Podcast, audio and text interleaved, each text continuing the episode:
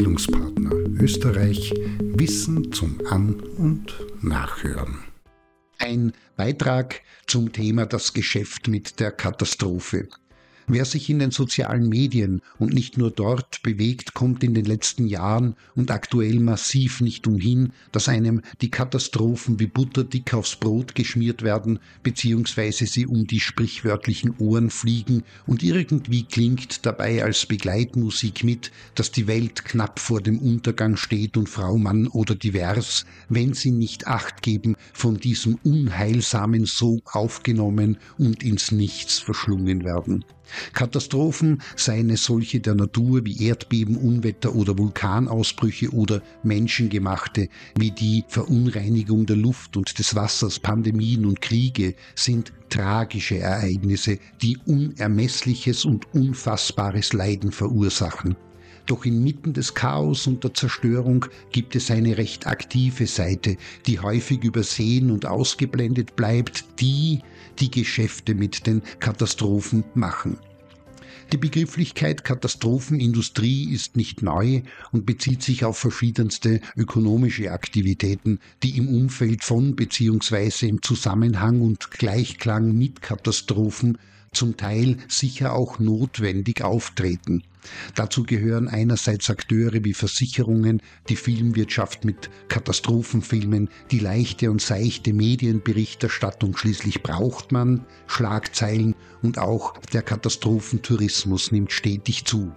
Andererseits werden auch in der Bildungslandschaft nicht immer leicht zu erkennen Akteure und Akteurinnen aktiv, neben denen, die ohne dies immer alles besser gewusst und schon geahnt haben, die im Grunde alles, was in die Kategorie Katastrophe fällt, gibt es solche gerade einmal nicht, dann machen sich das die Gruppierungen selbst, aufgreifen und nutzen und am Ende nichts anderes tun, mit oder ohne Absicht bzw. Vorsatz, mit den Ängsten der Menschen zu spielen und daraus für sich bzw. den mit ihnen verbundenen Gemeinschaften ideologischen oder und monetären Profit zu generieren.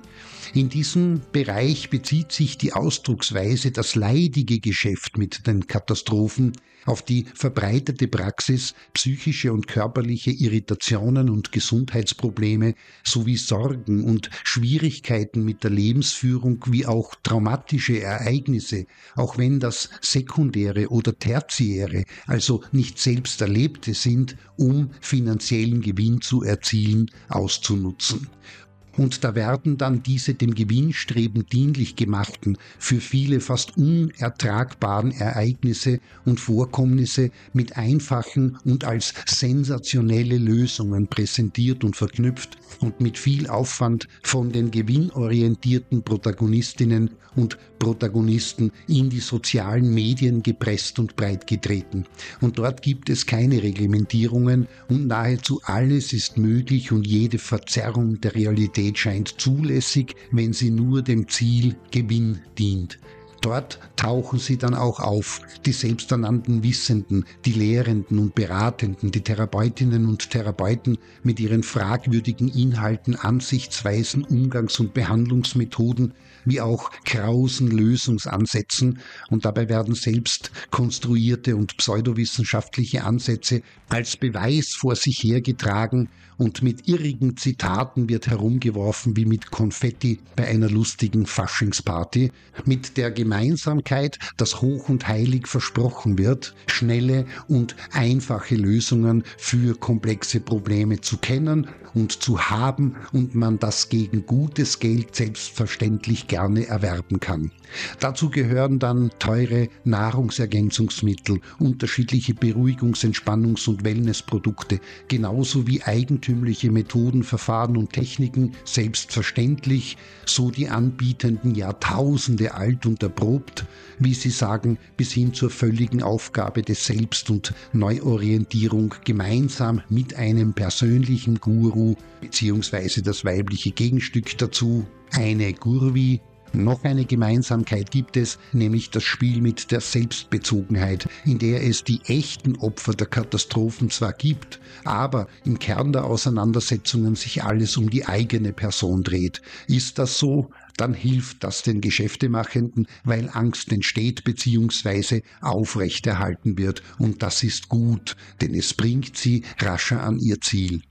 In diesem Sinne, was es bräuchte und den Geschäftemachenden den Wind aus den Segeln nehmen würde, ist ein gutes Maß an Empathie. Gemeint ist die Bereitschaft und Kompetenz, sich in die betroffenen und echten Opfer einfühlen zu können und zu wollen und zudem ein gutes Maß an Selbstempathie, das von einer offenen und weitestmöglich bewertungsfreien Wahrnehmung der eigenen Innenwelten getragen wird, um auf diese Weise die Ursachen der eigenen Auffassens, Sicht und Verstehensarten der Gefühle, Haltungen und Verhaltensweisen besser zu verstehen und in der Folge anpassen und ändern zu können.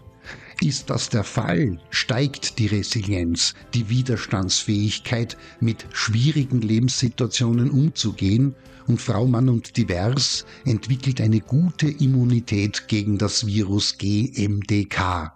Konkret Geschäfte machen mit den Katastrophen.